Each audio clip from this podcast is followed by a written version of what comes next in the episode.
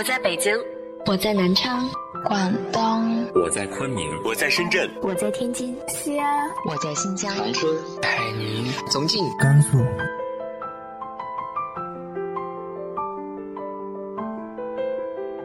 这里是 FM 幺八零八四，昨天的你的现在的未来，我是主播背着吉他的蝙蝠女侠。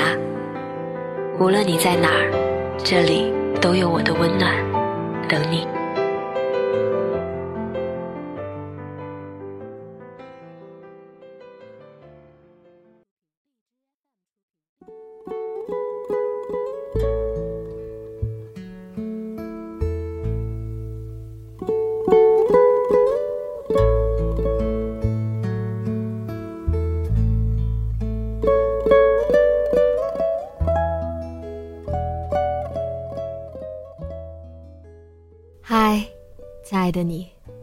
晚上好。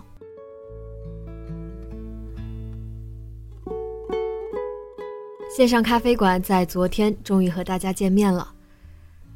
其实决定启动它的那一刻，我就在想，会有人愿意加入进来吗？我很担心，但不至于害怕，因为我始终相信，这个梦想是值得被肯定的。让我没想到的是，会有这么多伙伴愿意支持我，愿意和我一起来做这些有意义的事情。在昨天，我收到这样一封私信啊，来自新浪微博网友 n 幺七。嗨，亲爱的女侠，这里是来自小蝙蝠的信件。允许我称呼你一声亲爱的朋友。因为我实在不知道怎么称呼你才最恰当。你曾是寒夜里温暖我心扉的人，也曾是我迷茫时让我有勇气踏过千山万浪的人。去年知道你结婚，也曾暗暗在心里埋怨说：“老李怎么这么好福气，娶了我的蝙蝠侠。”但仍旧在微信里给你发了留言，祝你幸福。不知道你是否看得见？不知道在你的节目钢琴曲伴随着机场轰鸣声响起的时候，会不会有人和我一样，在心里默念着属于自己的城市？你在北京，我在深圳。节目里很多人留着那段开头，是因为，他把我的心也待在了那里。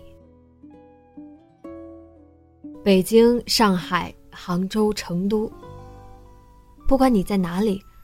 我们都是一样，在等你的起飞，搭上那一班去往梦想的航班。宣布领证以后，电台的风格逐渐成熟，也渐渐变成了生活中的励志、情感类的故事越来越少了。在感慨时间变化的时候，我也回头看了一下自己，跟着你一走，就是两年。在感同身受的年纪去感受别人的故事，如今想起来也觉得这些故事其实很简单，只是拗不过心里的固执而已。荔枝 FM，我和你一样的喜欢那句话：“人人都是播客。”如今我自己做节目的时候才发现，已经从最开始的感兴趣变成了互相鼓励。有人在喜欢的时候，也是一样的在鼓励人继续坚持。提前祝女侠新婚快乐！今天是四月五号，我也在等你的梦想启程。允许的话，我想与你一起参加这一趟梦想的旅程，哪怕是单程航班，也不回头。正如你《滑翔伞与功夫熊猫》节目里说的。如鸿鹄化为烟雀，说起翩然意，落足凡世间。从此甘心做一个傻瓜。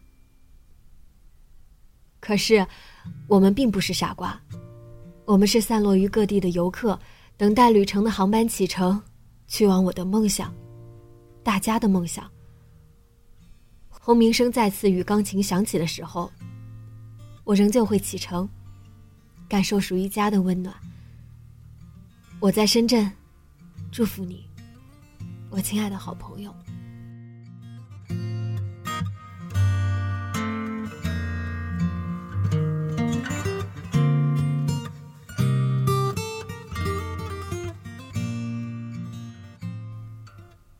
非常感恩这一路走来，每一个阶段，每一位支持我的你们。除了感恩，我不知道还能怎么表达了。千言万语化作一句承诺，相信我，绝对不会让大家失望的，一定会把我们这个共同的梦实现。希望这个线上咖啡馆做好之后，有朝一日可以真正。成为一个咖啡馆，有机会亲手为你们端上一杯我煮的咖啡。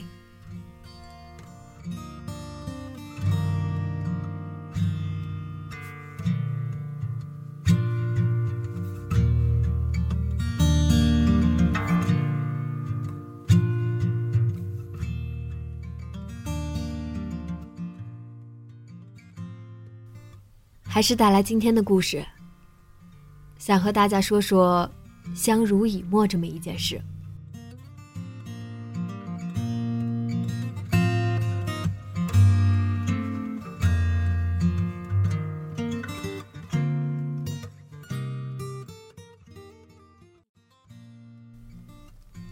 记得去年三月底，那是我第一次去到伦敦，很潮湿，很阴冷，好像每一个文化底蕴很深厚的城市。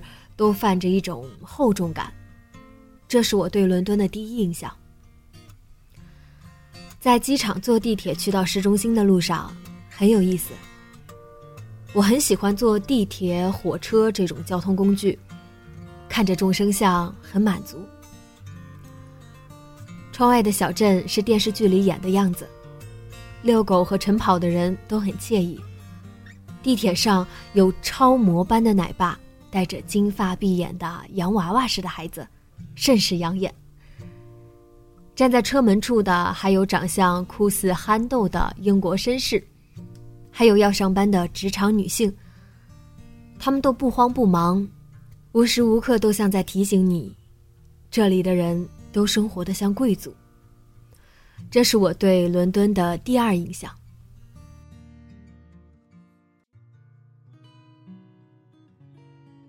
地铁上最吸引我的是坐在我斜对面的一对老夫妻。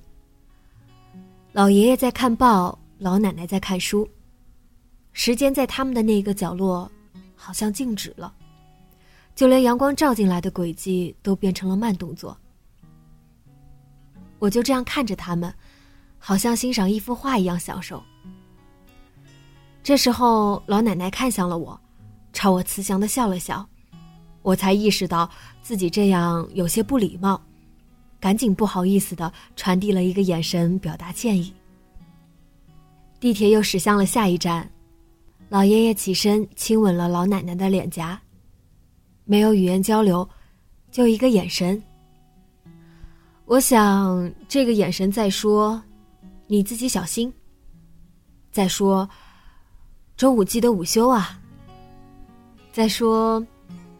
晚上我想吃牛肉。老爷爷下了车，老奶奶继续看书。下一站，她也下了车。真是个优雅的老太太，直到她走到站台尽头，我都忍不住在窗外去望她。我身边坐着的艾米突然对我说：“那是 Leo 和 Jasmine。”我有些惊讶。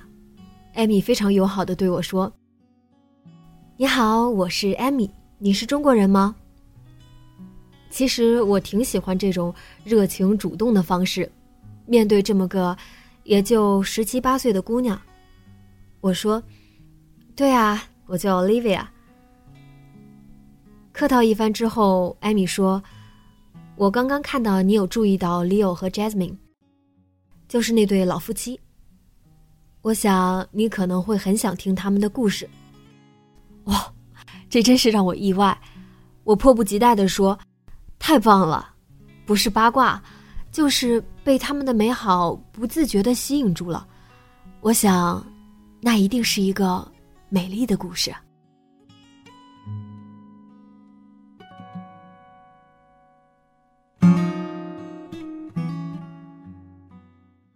一九六五年的伦敦，Leo 一家刚来到这个小镇。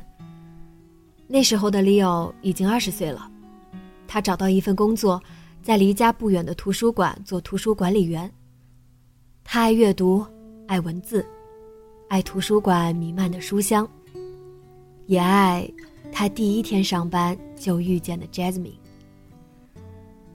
Jasmine 对他说的第一句“嗨”，就让 Leo 觉得，这样美好的场景怎么会发生在自己身上？感谢父母，我们竟然搬到了这儿。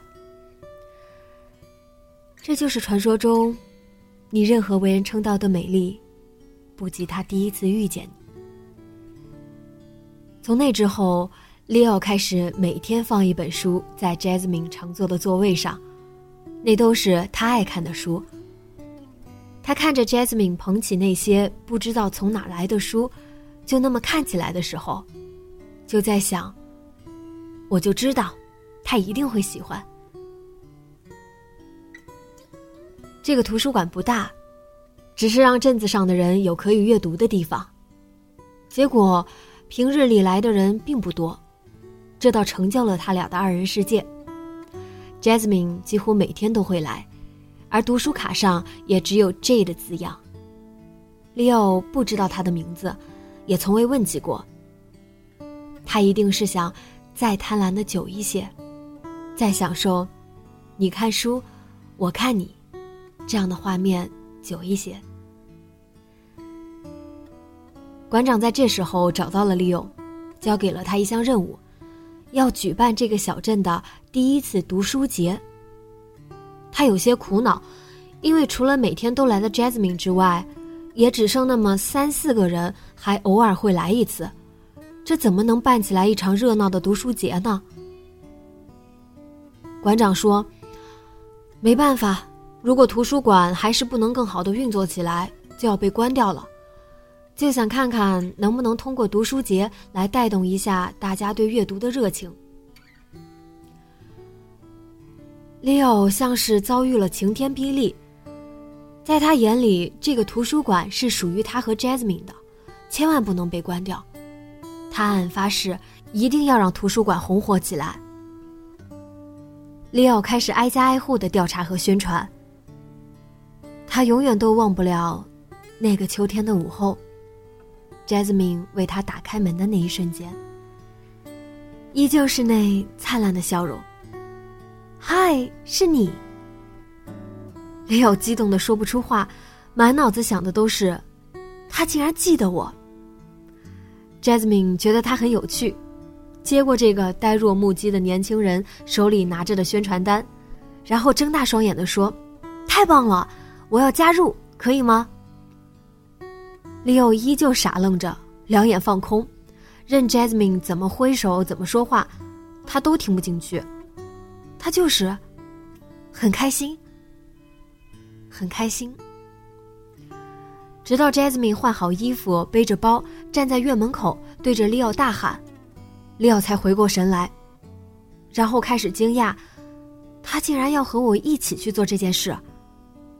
又是一阵放空，这让 Jasmine 嘲笑了他好久，怎么就这么傻乎乎的呢？之后他们一起敲开每一家门，利奥都是傻傻的不知道怎么开口，就看着 Jasmine。手舞足蹈的对着那些友善的人们说着读书节，说着图书馆。这一路，，Leo 持续保持着他呆愣放空的状态。有时，Jasmine 激动的拉起他的手，他都会心跳停跳几拍。这个下午过得很快，对于 Leo 来说太快了。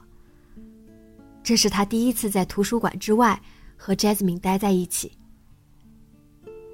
Leo 把 Jasmine 送回了家，在门口的时候，Jasmine 叫住他：“嘿，Leo，你都不问问我，为什么我比你还积极吗？”Leo 紧张的攥紧了衣角，想开口说话，却怎么也说不出口。Jasmine 看着他这没出息的样说：“傻瓜，因为我还想要每天你都可以推荐我一本书，那些书我都很喜欢。Leo 在回家的路上，由于过于激动，依旧处于放空的状态。这种感觉就像中了大奖，就开始怀疑这彩票是假的，以至于回到家之后，父母都觉得这孩子是不是在外面受什么刺激了。之后的每一天，Leo 和 Jasmine 都在一起研究着如何去办这次读书节的各种细节。直到这次读书节圆满落幕，Leo 也终于鼓起勇气和 Jasmine 表白了。艾米说：“这是从他父母那听来的，在他们的镇上，Leo 和 Jasmine 的故事简直就是佳话。因为打那之后，他们每年都会举办一次读书节，让这个小镇也多了一次盛世。”已经五十年了，Leo 还在那个图书馆上班，Jasmine 在不远处的一家报社上班。他们每天这样的生活状态，也持续了五十年。艾米说，在他很小的时候，父母领着他坐地铁，每天就可以看见 Leo 和 Jasmine 一个看书，一个看报，一个先下车，一个后下车。然后还有那个 Goodbye Kiss。他们是镇上大家最敬重的老人了。我牵着你，几十年如一日。看着你白了头发，看着你花了眼睛，看着你，还是用当年的眼神望着我。这份美好的爱情，是我对伦敦的第三印象。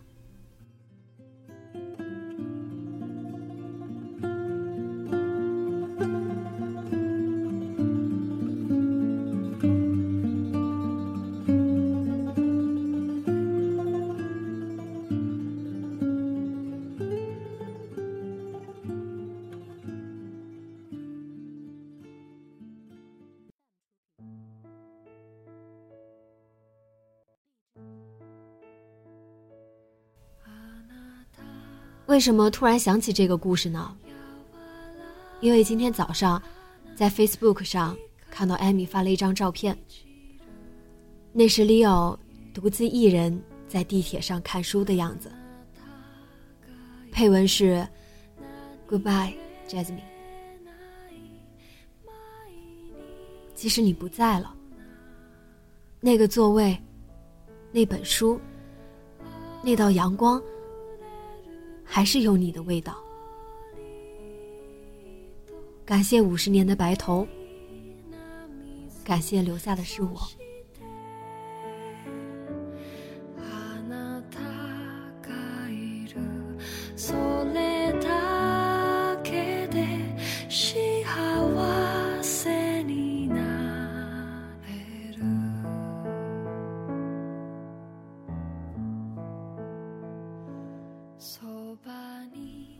今天的故事就到这里。你有在旅途中听到过什么美好的故事，让你对一座城市印象深刻吗？直接在节目下方留言告诉我吧。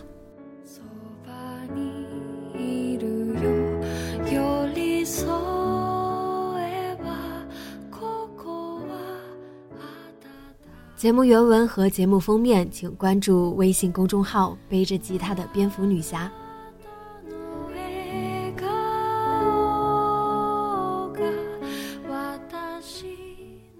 今晚，晚安，好梦。